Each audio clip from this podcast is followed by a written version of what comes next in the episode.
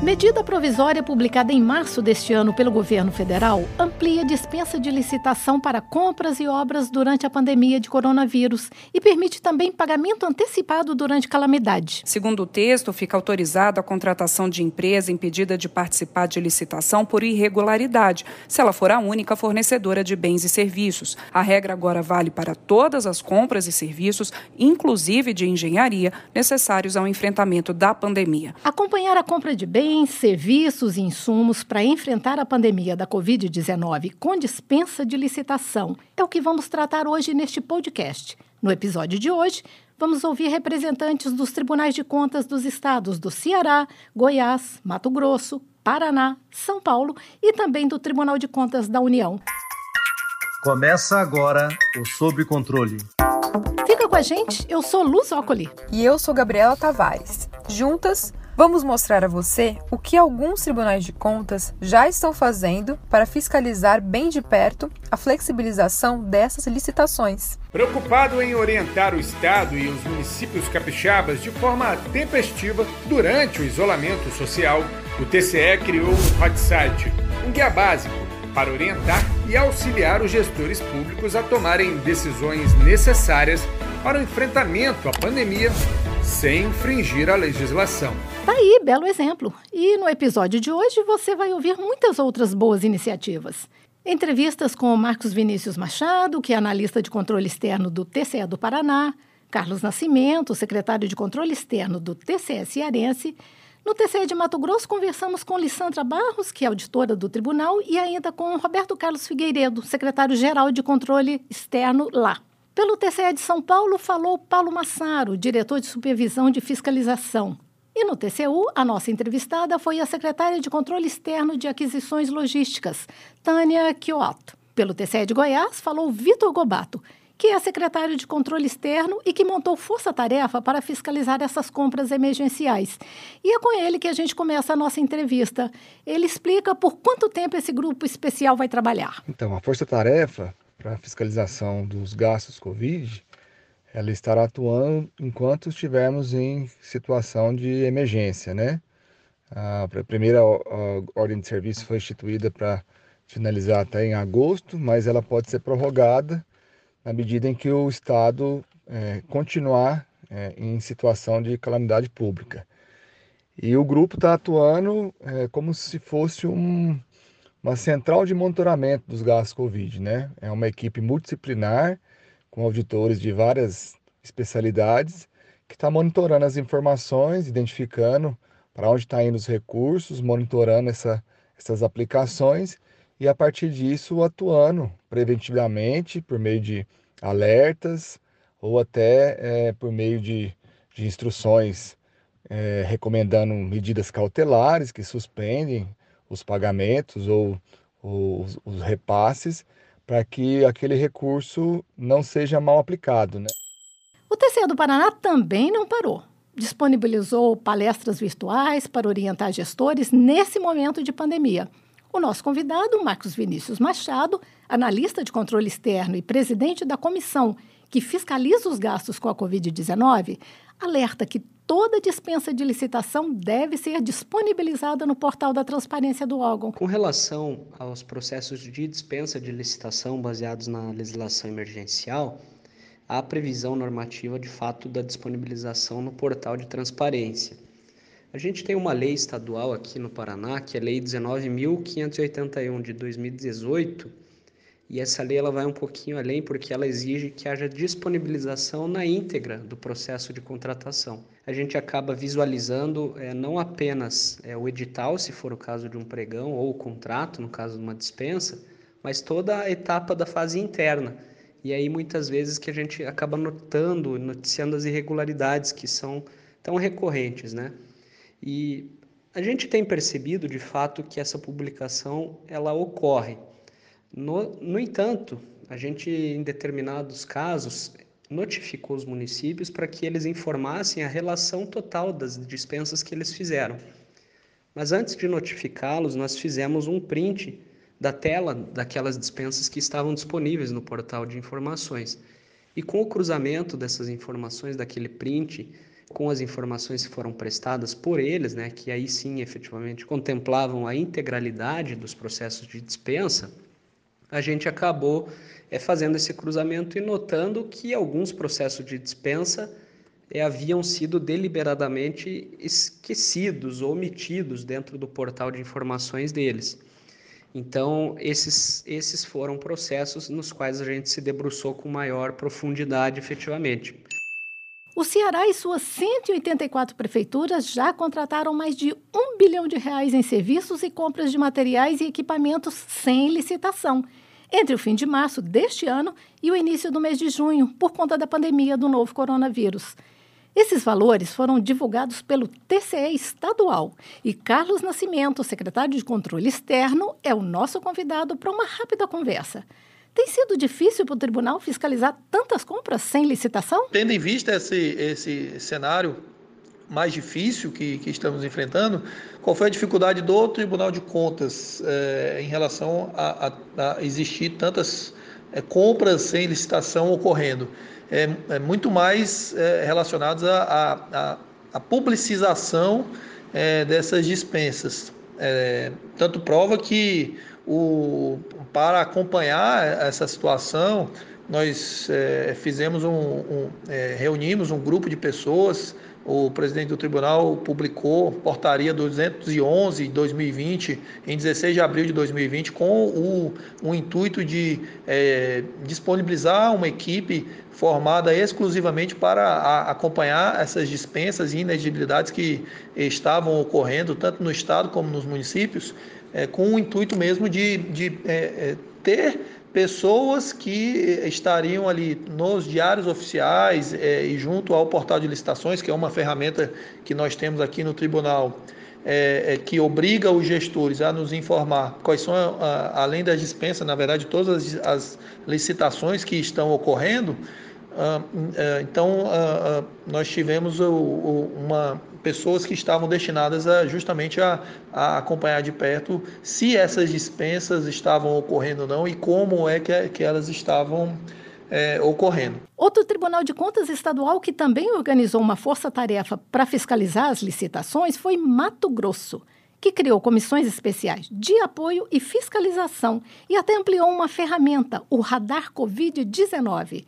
Lissandra Barros conta para gente um pouquinho dessas iniciativas. Em abril, de 2020 foi lançado o Radar Covid, que é um painel de análise e monitoramento da Covid em Mato Grosso. Então, por lá é possível acompanhar os casos confirmados, os óbitos e toda a curva epidemiológica no nosso estado, é, na capital, Cuiabá, em todos os municípios matogrossenses. E também é possível fazer um comparativo com outros estados do Brasil e outros países do mundo também. Essas informações, elas são atualizadas automaticamente todos os dias com base nas informações publicadas pelas secretarias de Estado de Saúde de todos os estados do Brasil. Pois bem, como foi dito, o tribunal criou uma força-tarefa na metade do mês de março. E essa força-tarefa deu origem a duas comissões especiais, uma de apoio e outra de fiscalização. E quem vai nos contar como elas atuam é Roberto Carlos Figueiredo, secretário-geral de Controle Externo. Diga aí. A Comissão Especial de Apoio atua em duas frentes, uma orientativa e outra operacional. A Frente Orientativa já publicou 11 trabalhos de cunho orientativo, todos de caráter não vinculante. A Frente é, é, de, de, apoio operacional é, realizou muitas outras ações também.